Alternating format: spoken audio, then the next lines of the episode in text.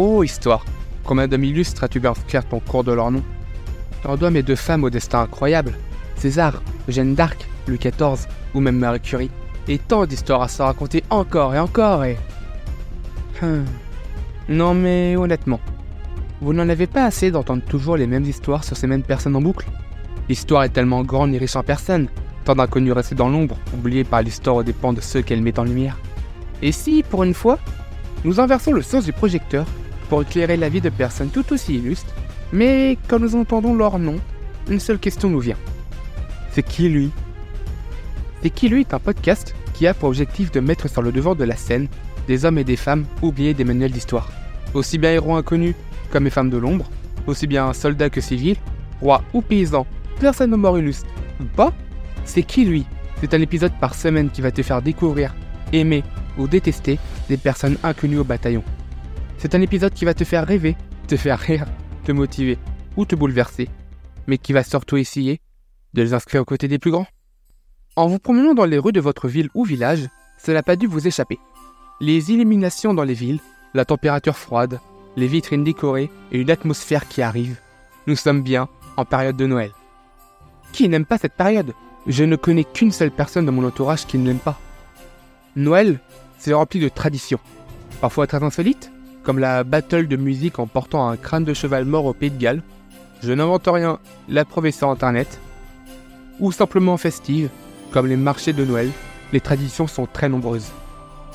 Aujourd'hui, j'ai décidé de vous parler d'une tradition originaire d'Allemagne que tout le monde a déjà eu dans sa vie. Mais je suis certain que vous ne connaissez pas son origine. C'est est aujourd'hui ne va pas vous parler d'un personnage, mais d'un objet. Mais le calendrier de l'Avent, c'est qui lui? Avant de parler du calendrier, on va surtout parler de l'Avent, car c'est là que commence notre histoire. L'Avent tire son nom du latin Adventus, qui signifie arriver. Au 5e siècle de notre ère, l'Église s'est consolidée et avec elle les traditions qui précèdent le 25 décembre. Selon certains historiens, on aurait fêté l'Avent pour la première fois de manière formelle en Italie, où des pratiquants se préparaient pendant plusieurs semaines, notamment en jeûnant, en priant et en prenant le temps de réfléchir aux valeurs chrétiennes. Cette préparation est devenue ce que l'on nomme désormais Avant. L'Avent débute quatre dimanches avant Noël et se termine la veille du 25 décembre. Chacun de ces dimanches porte une signification qui lui est propre, mais également des prières et des rites spécifiques. Il représente dans l'ordre les vertus chrétiennes de l'amour, de la joie, de l'espérance et de la paix. Le calendrier de l'Avent est né au cours du 19e siècle dans l'espace germanophone. Il a eu de nombreux prédécesseurs, apparus plus ou moins simultanément en différents endroits. Alors que l'Église catholique célébrait l'Avent avec des prières quotidiennes à cette époque, dans les familles protestantes, ce temps de dévotion et de contemplation se déroulait au sein de la famille. Le temps était une valeur abstraite et particulièrement difficile à comprendre pour les enfants. Vers 1840, les parents ont commencé à imaginer diverses manières d'illustrer le temps restant jusqu'à l'avant pour leurs enfants, afin de souligner surtout l'atmosphère particulière et festive de l'avant. Par exemple, les familles ont commencé à accrocher des tableaux sur le thème de Noël aux murs et aux fenêtres. Une autre variante était que les parents traçaient 24 lignes à la craie les dimanches étaient marqués par des traits plus longs ou colorés sur les portes d'armoire ou de cadres de porte. Les enfants étaient ensuite autorisés à essuyer un coup chaque jour. De petits sapins de Noël, en partie constitués également de cadres en bois faits à la main, servaient d'arbres de l'avant. Chaque jour, de petits drapeaux ou étoiles ornées de versets bibliques étaient accrochés aux arbres. Dans certaines familles, une bougie supplémentaire était posée sur l'arbre et allumée chaque jour. La lumière croissante dans les arbres symbolisait l'arrivée prochaine de la lumière du monde, Jésus-Christ. À la fin du 19e siècle, des parents créatifs fabriquaient des horloges de Noël avec un cadran rond divisé en 12 ou 24 segments sur lesquels les aiguilles pouvaient être déplacées un peu plus chaque jour. Chaque segment était orné de textes, de chansons ou de versets bibliques. Ainsi, le calendrier de l'Avent est devenu un moyen de mesurer les jours jusqu'au réveillon de Noël, afin de montrer aux enfants le temps restant et d'augmenter l'attente de la fête de Noël.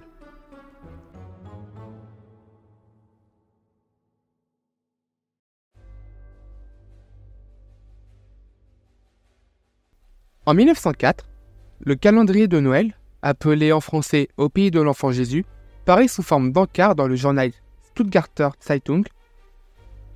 Elle était basée sur l'idée de Gerhard Lengt un imprimeur allemand. Ce calendrier n'avait pas de petite porte à ouvrir, mais était composé de deux parties imprimées. Une page comprenait 24 images à découper, ainsi qu'une page cartonnée sur laquelle se trouvaient 24 cases, chacune avec un poème composé par Lungt. Les enfants pourraient découper une image chaque jour, lire un verset et coller l'image dessus. Le 24 décembre, l'enfant Jésus, vêtu de blanc, a été collé. Dans son enfance, Gerhard Lengt a reçu de sa mère une version composée d'une boîte de 24 Vibelles, une meringue, afin de faire passer plus rapidement le temps jusqu'au réveillon de Noël. Lengt a eu un très bon souvenir de ces moments passés de sa jeunesse avec sa mère, qui lui a envie de la faire partager au monde entier. À partir de 1908, Lengt fit imprimer son calendrier de l'Avent et le vendit au cours des années suivantes en nombre de plus en plus élevé dans des formats variés, y compris une version en braille. Gerhardt a travaillé avec passion au développement de nouvelles variantes, notamment la maison de l'enfant Jésus, que l'on pouvait remplir de chocolat. Il fallait ouvrir les calendriers de l'Avent pour en extraire le contenu, et ce avec des portes à ouvrir la maison de l'avant était composée de quatre morceaux de carton colorés qui pouvaient être assemblés pour former une petite maison.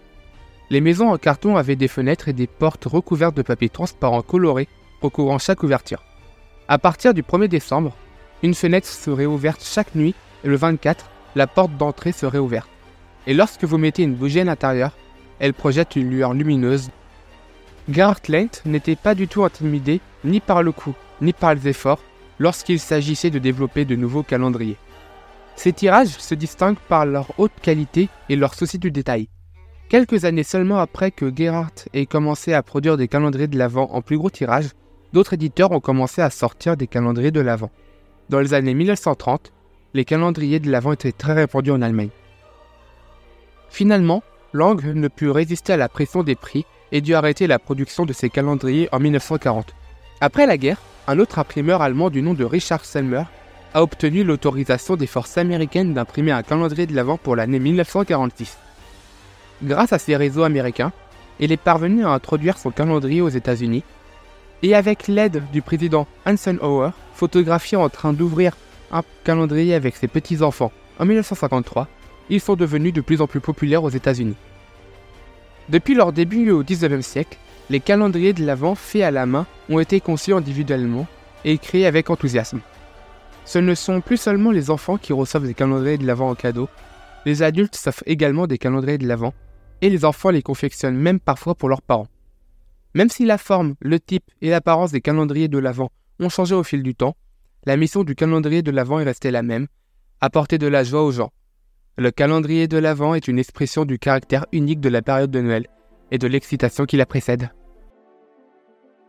Voilà Maintenant tu connais l'histoire des calendriers de l'Avent. J'espère que cet épisode t'a plu. Si tu n'as pas envie de passer à côté d'autres vies incroyables, je t'invite à t'abonner à mon podcast pour ne rater aucune sortie. Et si tu as envie de participer à des sondages, d'avoir des avant-goûts des futurs épisodes, et même participer à la création de ceux-ci, je t'invite à suivre CQI Podcast sur Instagram. Je te remercie d'avoir écouté cette histoire, et je te dis à la semaine prochaine pour un nouvel épisode. Mais maintenant, quand tu ouvriras ta case de ton calendrier de l'Avent vendredi prochain, tu ne pourras plus dire C'est qui lui?